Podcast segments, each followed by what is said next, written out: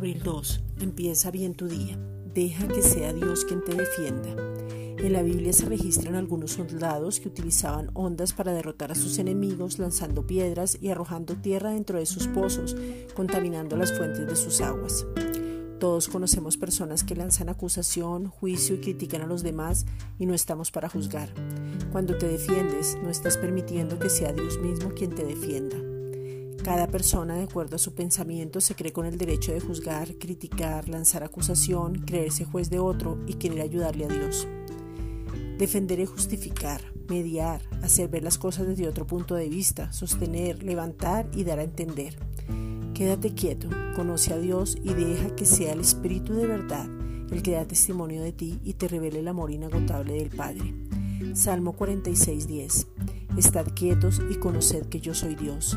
Seré exaltado entre las naciones, enaltecido seré en la tierra. Esta es una reflexión dada por la Iglesia Gracia y Justicia.